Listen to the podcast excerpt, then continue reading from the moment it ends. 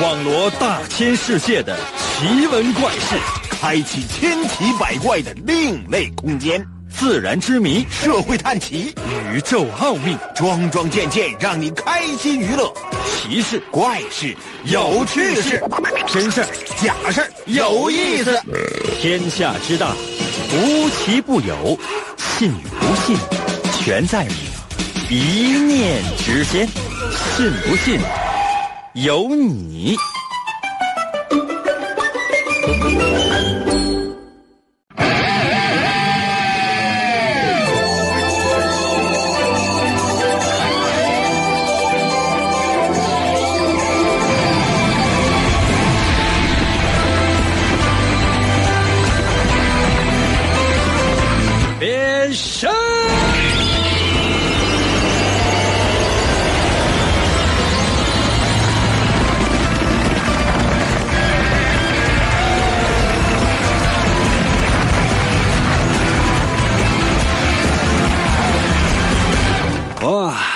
每一天就这样，从早到晚，好像呢，今天跟昨天没有什么太大的区别，就好像你已经知道今天和明天可能也没有太大的区别一样，但是呢，你仍然是匆匆忙忙的上路，往前，为了自己心中的那个理想和目标，不断的奋斗，努力前进。原因是什么呢？朋友们？原因是什么呢？可能有些朋友说：“是不是因为有理想？”嗯，也可能是贷款。但这些并不重要，重要的是，真的是每天忙忙碌碌的。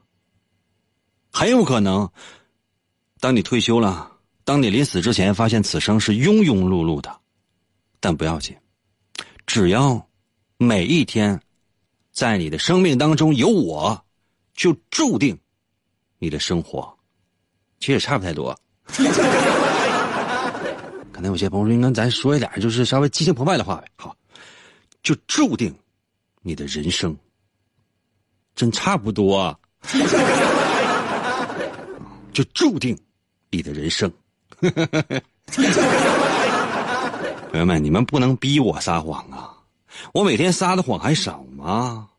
当主持人那天开始就已经注定了，一句实话也不许说，说了你就没工作。这怎么了？这非得让我这个激情澎湃吗？我觉得犯不着，用不上。所以呢，也希望呢，跟所有正在收听我们节目的朋友们交交心。无论你是用各种各样的手机 APP，什么喜马拉雅、阿基米德，还是什么蜻蜓 FM，不重要。或者呢，你是在车里、在家里用传统的收音机在收听我们的节目，也不重要。重要的是，这一刻我们相会了，并且可以一直走下去。可能有些朋友说：“哎呦我是路过的，我也走了。”别闹啊！站住，哪里也不许去。就在今天，神奇的“信不信由你”节目，每天晚上八点的准时约会。大家好，我是。王银，又到了我们每周一次的填空造句环节。朋友们，该走的程序咱得走一遍啊。那每到这个环节呢，我总是会为大家抛出一个小主题，然后开始呢，请你过来呢填空和造句。那最近一段时间呢，我们改为叫吟诗环节。可能有些朋友说，应该不叫作诗嘛？我觉得作诗给人感觉没什么劲，叫吟诗吧，好不好？吟诗就给人感觉吟起来，准备好了吗？准备好了吗？要开始喽！我们今天的主题就是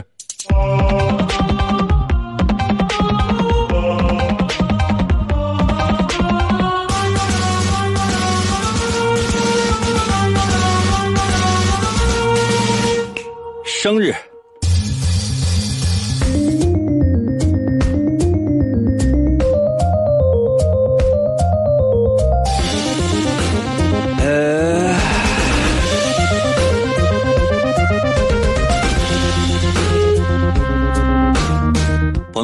知道今天是什么日子吗？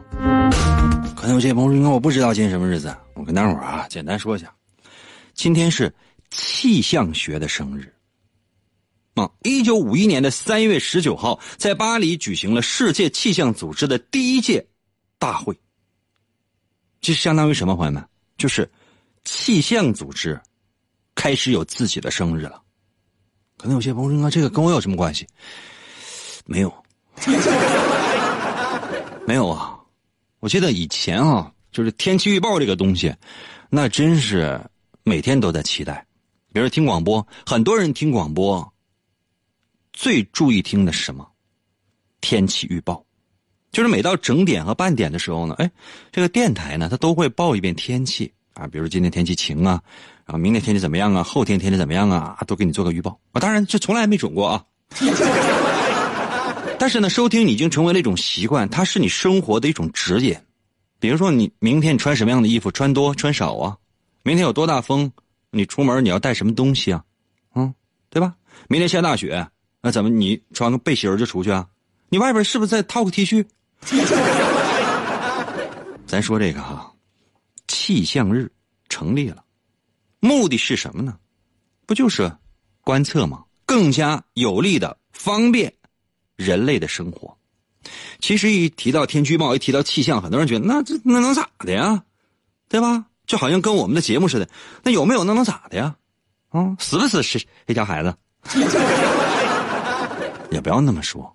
你可能觉得呢，这个东西好像跟你人生没有什么太大的关系，但是气象学它的存在真的改变了人们的生活。什么叫气象学呢？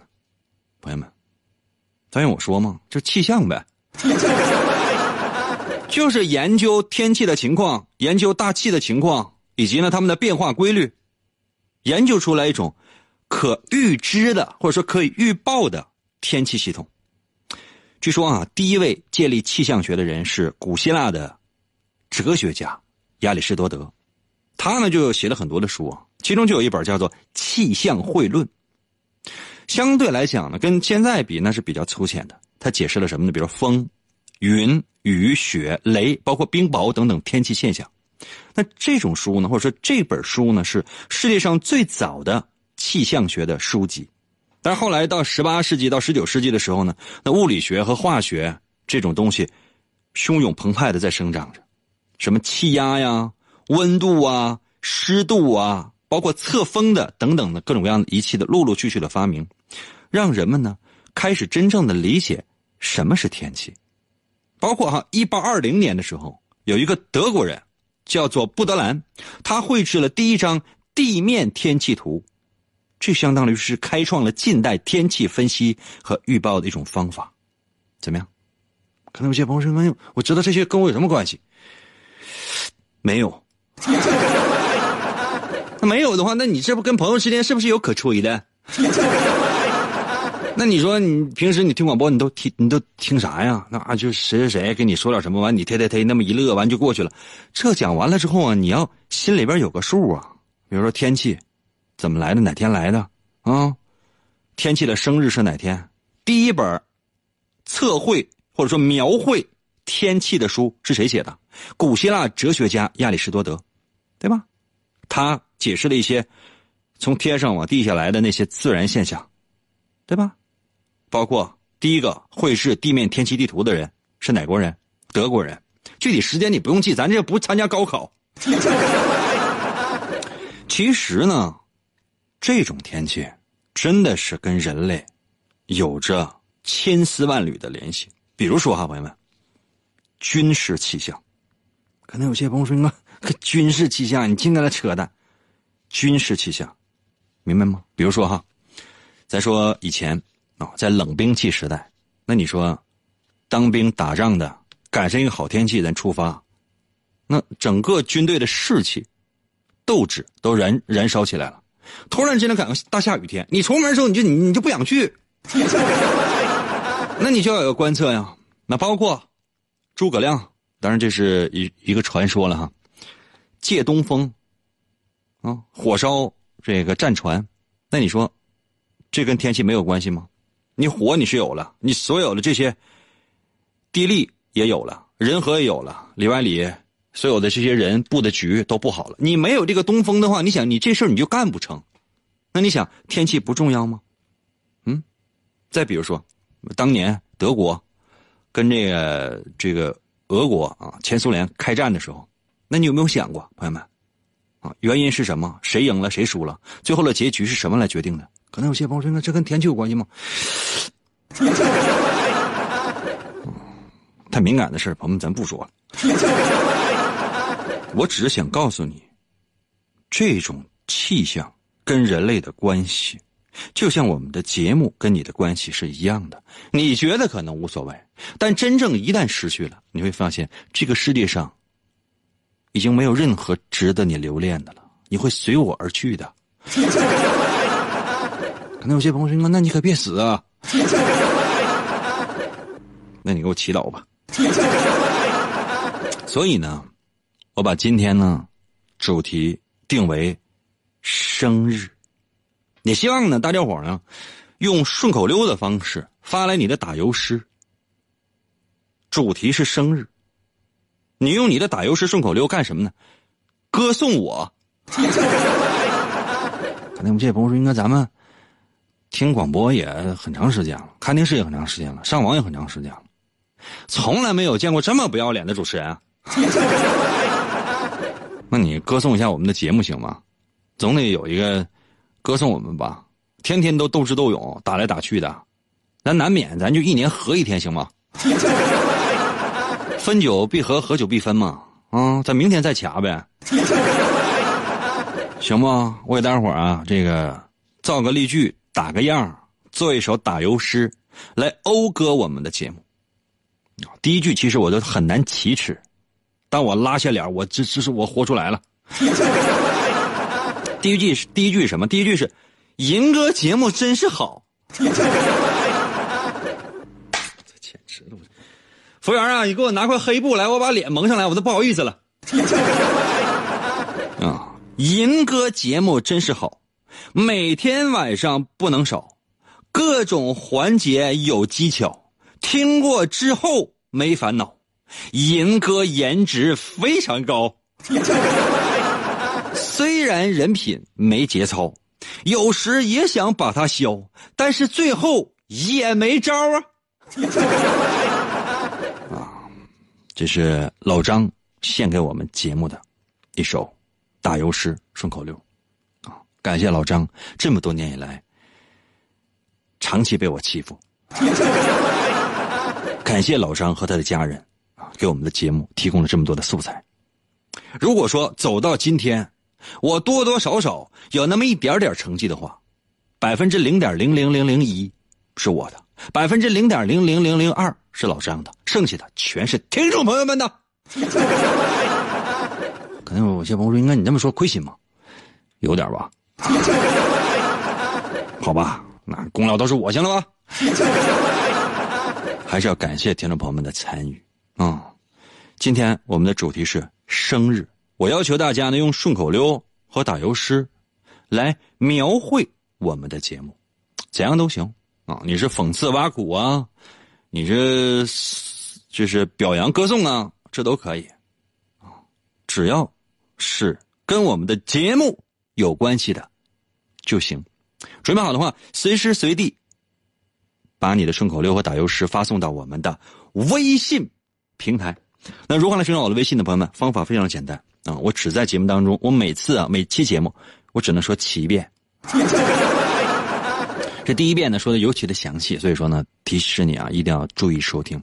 打开手机的微信，就现在打开手机的微信，最上面是不是有个搜索框？点一下，直接搜我的微信就行。或者右上角有个小加号，点一下，点添加朋友也行。直接搜我的微信号，我的微信号就两个字叫做“银威”，王银的微信嘛，简称就叫“银威”。哪个银呢？就是我王银的银，《三国演义》的演去掉左边的三点水，剩下的半边那个字就念银。汉语拼音输入法，你输入 y i n 银啊，y i n 银。第二个字是微，双立人的那个微，微笑的微。王银的微信嘛，简称就叫“银威”。按下右下角的搜索键，你就搜这两个字“银威”，有没有？说没有 啊？如果显示的是该用户不存在，不要紧。那下面还有一个搜一搜“淫威”小程序、公众号、文章、朋友圈和表情等等，点一下这个，进去，第一个出现的，就是我的微信。进去没？找着没？你实在不行你百度吧。找着没？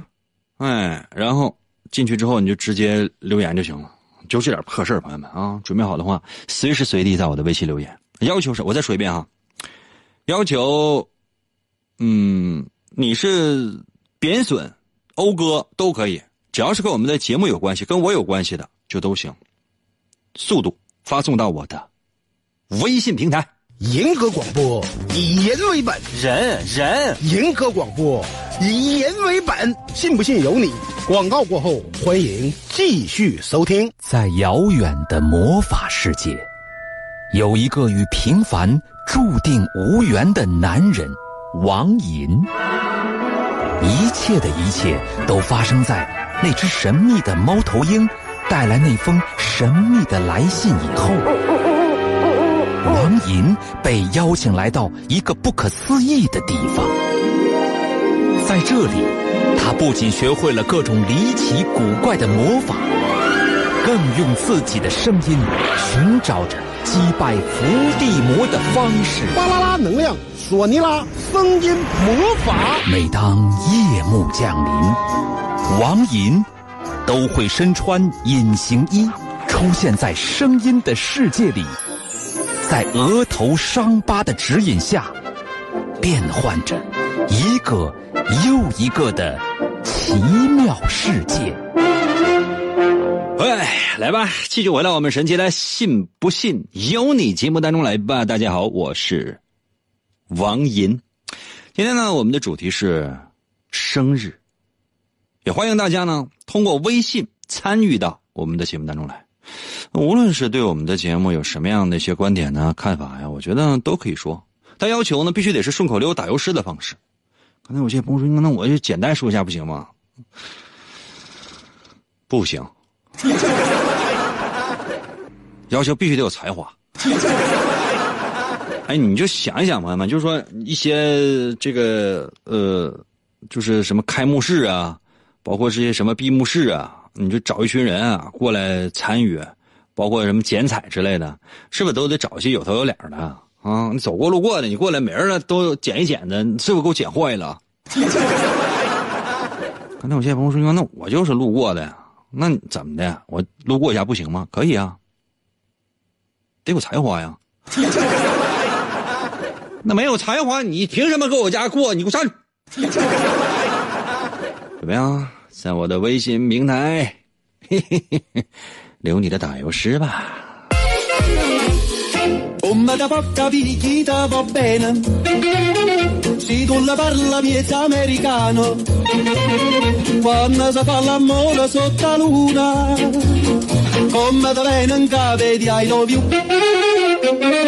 来吧。谁让你刷屏的呀？这个叫顾里在，我的微信留呃留言。今天生日真挺好，我上交通主干道，爬上车盖我就闹，碰瓷儿我真有一套。给我们生日碰钱去了啊！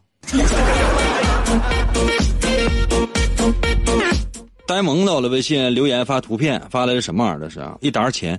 一张、两张、三张、四张、五张、六张、七张、八张、九张、十张、十一张、十二张，哇！上面写的生日快乐。我一会儿把卡号给你啊。啊，你不能光看，我要。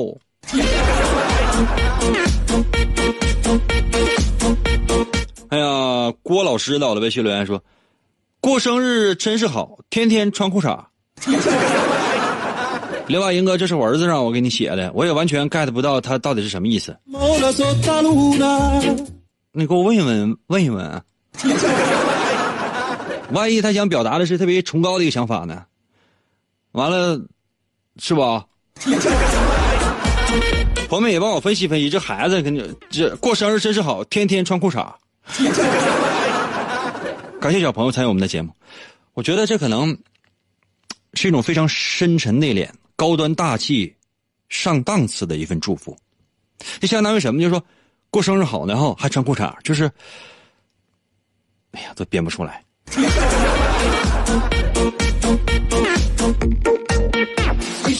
是亲生的吧？亲生的就替我亲一口吧。不是亲生的话，真的，你在在他脸上给我掐一把。这简直了，这是。啊，当然也欢迎大家伙儿啊，就参与我们的节目。如果你实在做不出来的话，就让你家孩子做吧啊，因为做成什么样，我也不敢把他怎地。少年郎到了，微信留言说：“人什么诗？服务员给我烤两个大腰子。”今天特价啊！服务员，烤四个，照六个收钱。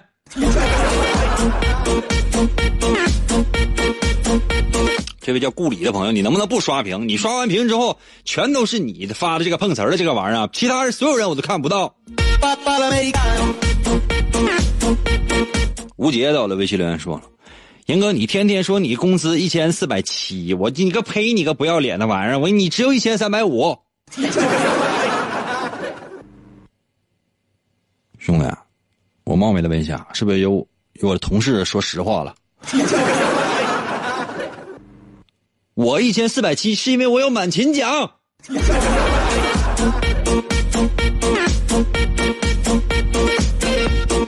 他们兴门请个假什么的，我这这执着天天来。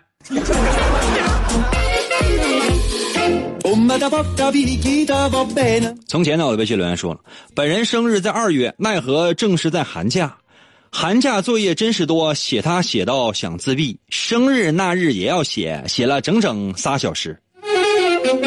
嗯，虽然不合辙不押韵，嗯，跟我们的节目没有任何的关系，但是，那你也写了，那这玩意儿你咋说？就比如说你参加婚礼去，对吧？完了你参加婚礼完你进去了，啊，虽然没有说任何祝福的话，但是你吃完饭你走了，我不要别的，你份子钱给我留下行吗？简直了。一会儿我留个账号吧，你实在写不出来的话，就留一块钱吧。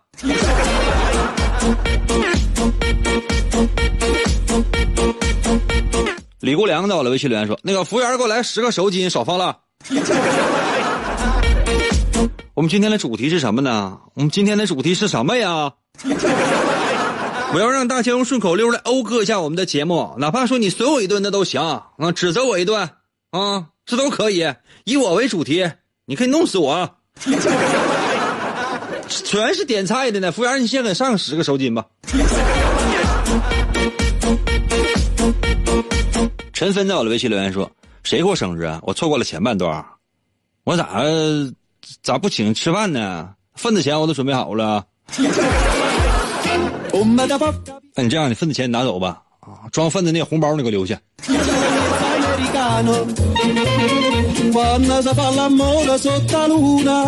这个叫做顾里的朋友，请你不要再刷屏了。你再刷屏的话，我真就拉黑了啊！今天我不想拉黑谁。老太太到了，微信留言说了：“敢问天真、善良、活泼、可爱、纯洁的像一张白纸，无与伦比，美丽机智哪家强？中国沈阳铁西找小江。”老太太啊，咱今天是以我们节目为主题啊。小江是谁呀？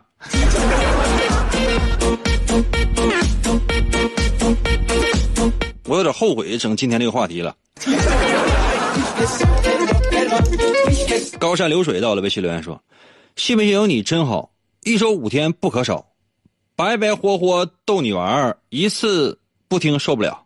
先烤地瓜后烧烤，没有老张到处找。”服务员一边瞪个眼，随时听皱巴，随时听从皱巴招。嗯啊，一般吧。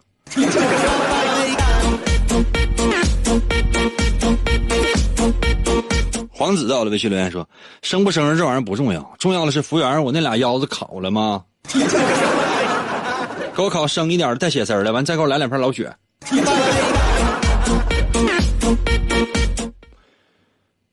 服务员啊，你把那个俩腰子画一画就行了，不用烤，给上来吧。有没有吃过腰子刺身？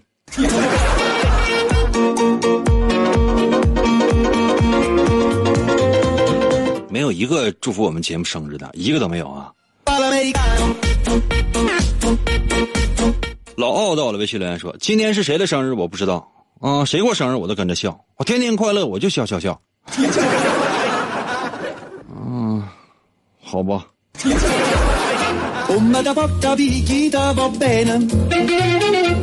A E 到我的微信留言说：“那什么，那个服务员把账给我算一下。”我有点恨你们。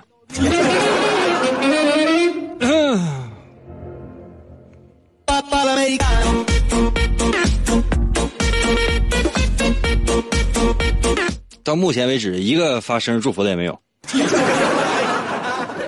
那有些朋友说：“那你就念呗。”这全是乱七八糟的，这这这微信有都是。我只要说发微信吧，那就全都进来了。我今天要求什么呢？就是说用顺口溜的形式来讴歌我们的节目，啊，或者你不愿意讴歌我们的节目，讴歌我也行。可能有些朋友说：“我不想讴歌，殴打我也行。”都可以，然后呢，就是写一首顺口溜或者打油诗，以生日为主题。你这这这这都是什么呀？凤年在我的微信留言说：“生日过得可真好，加班干活不老少，到点赶紧往家跑，跑到门口把钥匙找，钥匙丢了。”哎，楠楠在我的微信留言说：“念我的。”楠楠呐，你的在哪呢呀？朋友们，你们这个反应速度吧，我觉得应该是非常非常快的。我只要一说发微信的，我哗哗就往里进。现在朋友们，这一点不是吹啊，朋友们一点不是吹。嗯，五百条起，加上一个刚才那位朋友一直说他说够给我刷屏的，此刻有八百条微信就已经进来了，他至少给我刷了四五百条。关键问题是，这是一个我我我要求的也没有。就相当于，就说你考老师啊，考试啊，那卷纸都发去了，让同学们答题，卷纸都交上来了，你也没答题呀。朋友们写个名行吗？或者说你认清楚，咱们今天考的是语文，你不要写英语行吗？作为班主任，语文、数学我都行，但英语我是真不行啊。不是要让大家用中文祝福，或者说用英文祝福，就按要求来行吗？服务员啊，你上那个光荣街附近再给我找几个听众吧。这批听众是必须得换了。休息一下，我我我下楼，我去去我去找几个听众啊，你们稍微等我一下。严哥哥，带带我，我要听广播呀！严哥哥，带带我，我要听广播呀！严哥哥，严哥哥，信不信由你。广告过后，欢迎继续收听。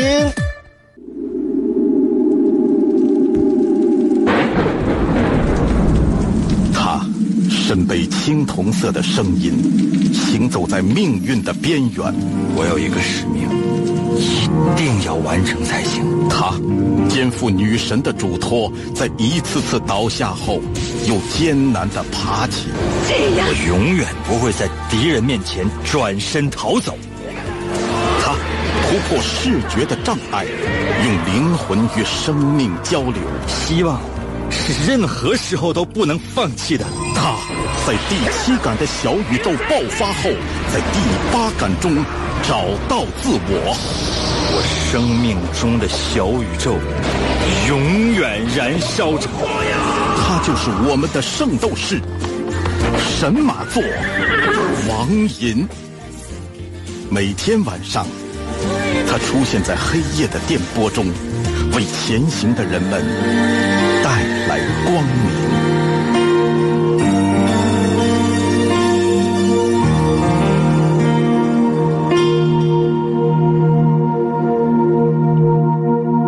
来了，继续回到我们神奇的“信不信由你”节目当中来吧。大家好，我是王银。今天呢是我们的吟诗环节，我们的主题呢是生日。其实呢，很多人呢都。不停的在参与我们的节目，真的，呃，微信平台呢，就是很多人都在参与，但就是说，跟我们今天的主题呢，有一点啊，不太搭边儿。可能有些朋友说：“应该呢，怎么才能够搭边呢？”不着急啊，接下来的时间呢，我只念那些，就是说你不要再点菜了啊！服务员啊，你把那火给我都关了，所有吃饭那些都给我撵走。啊，我这我现在我不想看见他们，烤串都给我没收了，你钱退的不要了。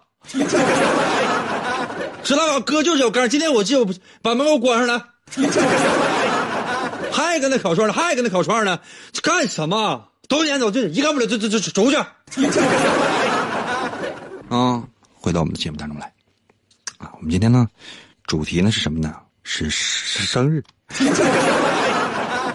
哎呀，你不差那两块钱，你这你你不要了，这这这费劲。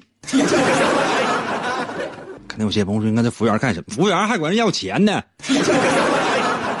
我们今天的主题呢是生日，希望大家伙呢可以用顺口溜打油诗的方式啊来讴歌一下我们的节目，或者说呢是讽刺一下我们的节目都可以，或者说呢只要有我就可以了啊，有我就可以了啊，快点吧。可能有些朋友说，应该这玩意儿有用吗？有用的，真的。特别有用，一会儿啊你就知道了，咱不着急，放轻松。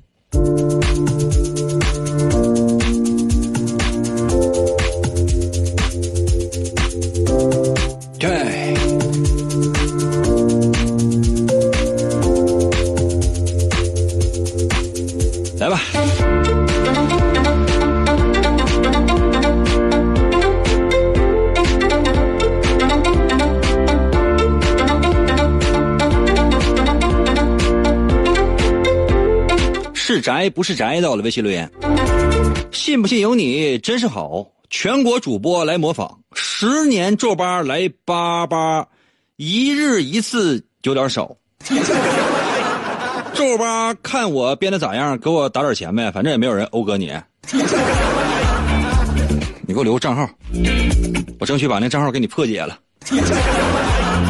哎，雾又来了，在我的微信留言说骗子里面是大咖。出口成章能扒瞎，颠倒黑白弄真假，常和粉丝对着掐。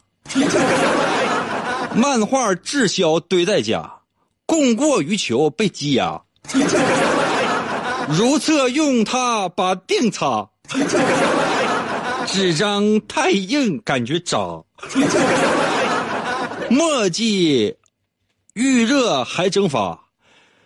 屁股越擦就越花，呃，然后呢，把这首诗，呃，自作自受就是他，辽宁地区王皱巴。另外，结果还写着服务员给打盆水让他洗腚。我告诉你啊，我家用我的漫画确实开屁股，但都是用封皮儿。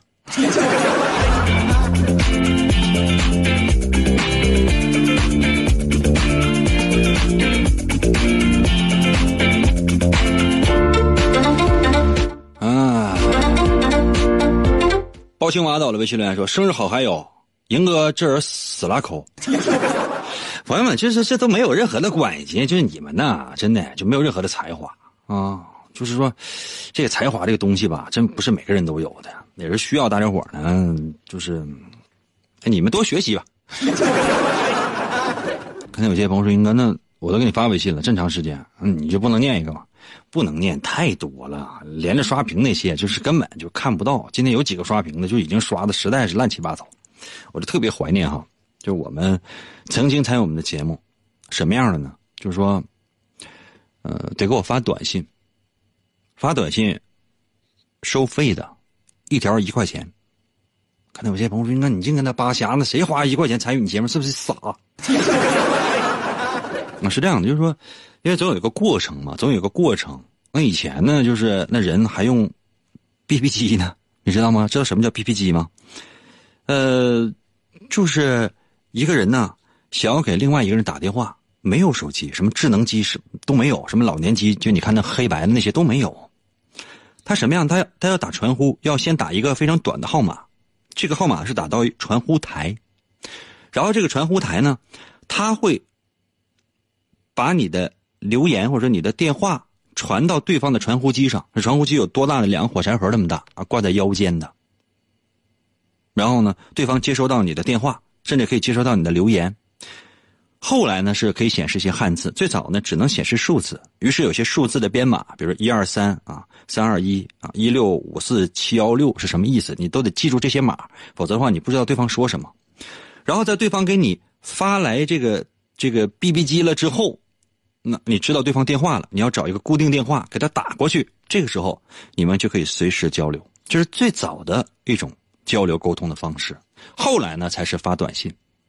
明白吗？后来才是发短信，那那时候呢，发短信是很贵的，嗯，最早可能要很多钱，包括给电台发一条是要收一块钱的。就即便是这样，还是有很多人呢，在不停的发。但因为你发微信是要收钱的，所以很多人他会深思熟虑，把你所有的这些想法融成文字，字字珠玑那做不到，但是言简意赅应该是没有问题的，发送过来。这个时候呢，就给人感觉特别的精华。其实现在这个世界，朋友们，你们有没有发现，可用的资源实在是太多了？真的，可用的资源实在太多了。比如说，过去我们做节目、做广播的时候，那你知道我最早我做什么节目？我做一档电影节目。那时候他没有那么多的。就是电影方面的资料，包括你一些明星的绯闻。你现在你看那个新浪微博的头条，全是一些乱七八糟的玩意儿。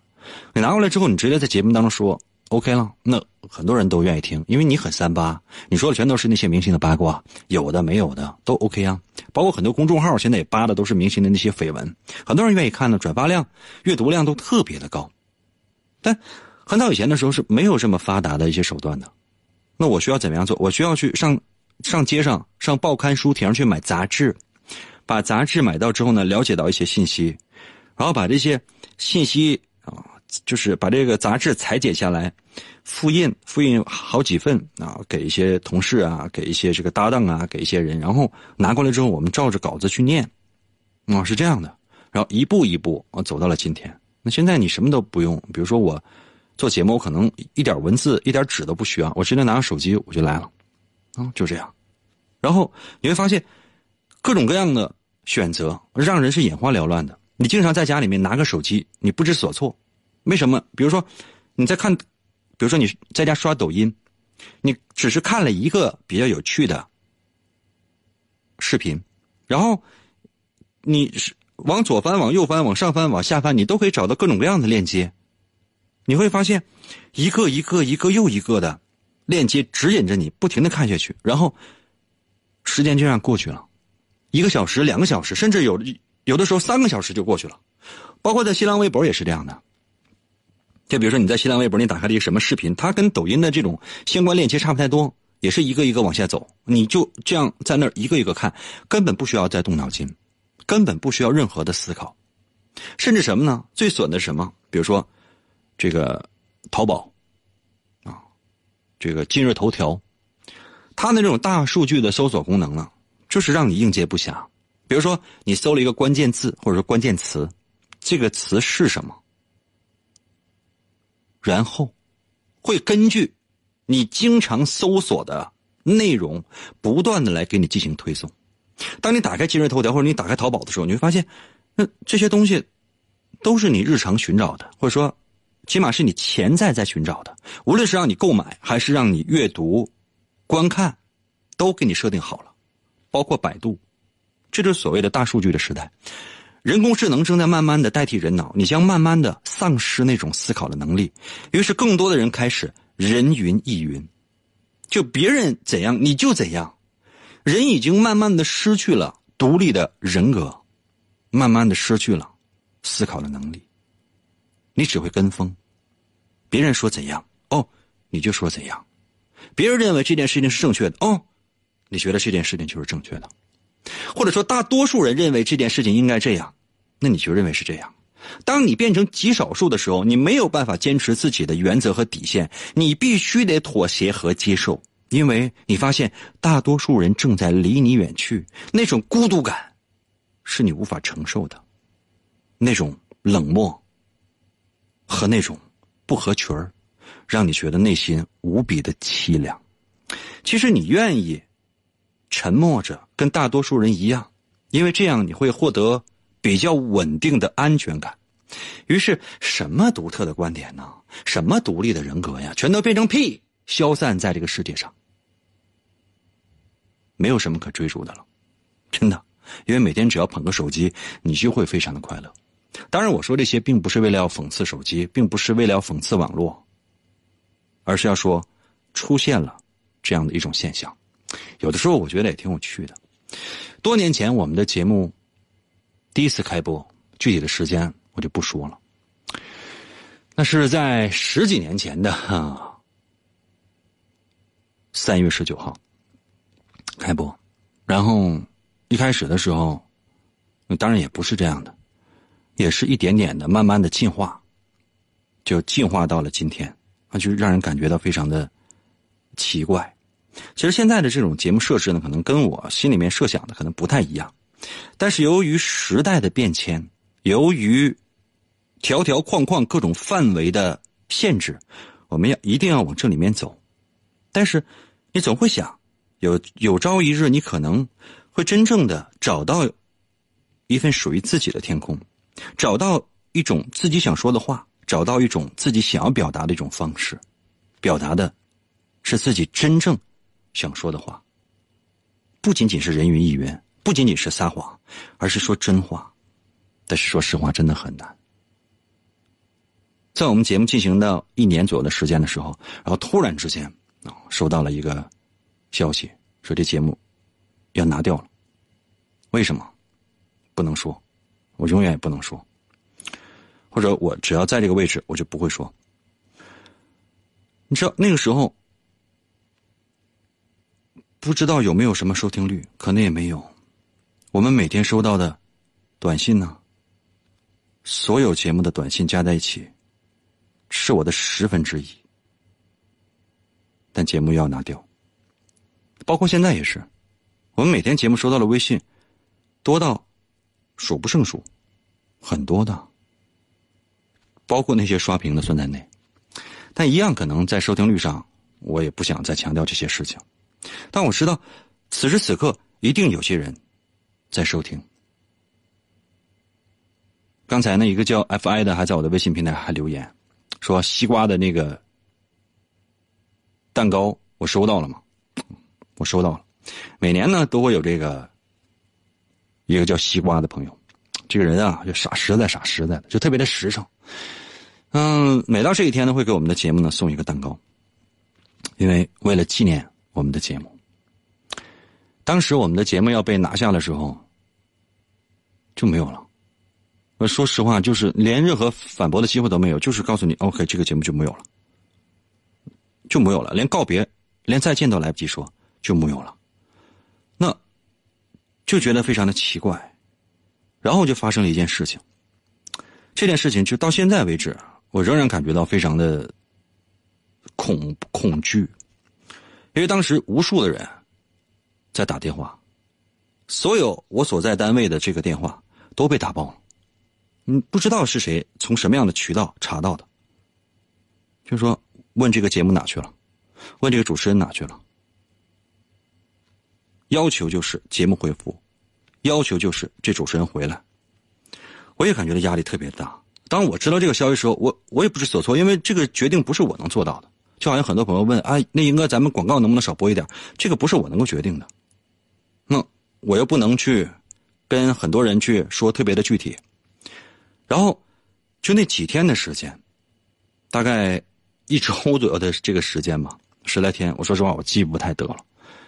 很多人都觉得这太恐怖了，因为每一天无数的人在在打电话，而且很多人是作为代表，我代表什么什么什么，我打我我打了电话，我代表我们公司全体员工，我希望这个人回来，我希望这个节目回来。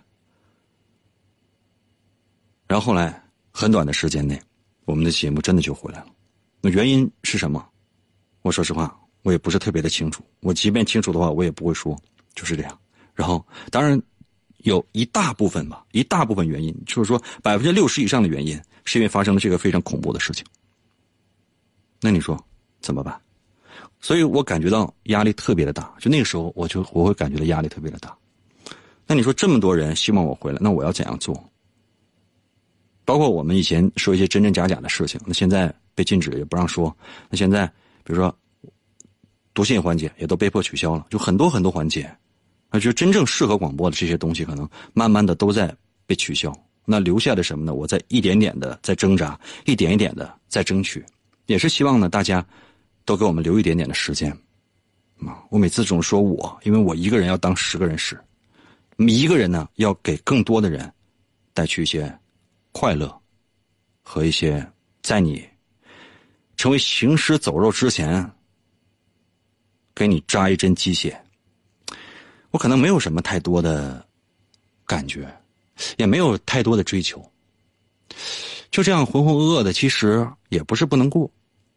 但就在头几天的时候，我突然之间我发现一件事就是我在我看了一个动画片的电影，不知道朋友们有没有看过？这个动画片特别的老套，就是讲呃超级英雄的故事，就是一个当所有人都可以有超能力，只有一个人没有，然后这个人呢，从零开始。接受到了一个特殊的使命，开始不懈的从头开始努力挣扎，要超越所有的人。情节特别老套，然后呢，这个电影也没有任何的出乎预料的一些地方。但是当结尾我发现一个人真正踏着自己的梦想，向着自己的目标努力奋斗的那一瞬间，我竟然热血沸腾。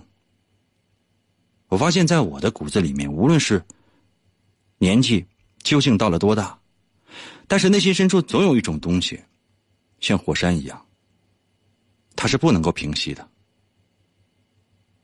我知道，如果我是一个灯，我是要发光的；我知道，如果我是一捧鲜血的话，我是需要发热的。我知道，如果我还能够给一些人带来快乐的话，我会尽力的。如果你在我们的节目当中得到了一些什么，那是你自己的事情，可能跟我没有什么太大的关系。但是，当我在这儿，我希望尽我的全力，让更多的人快乐。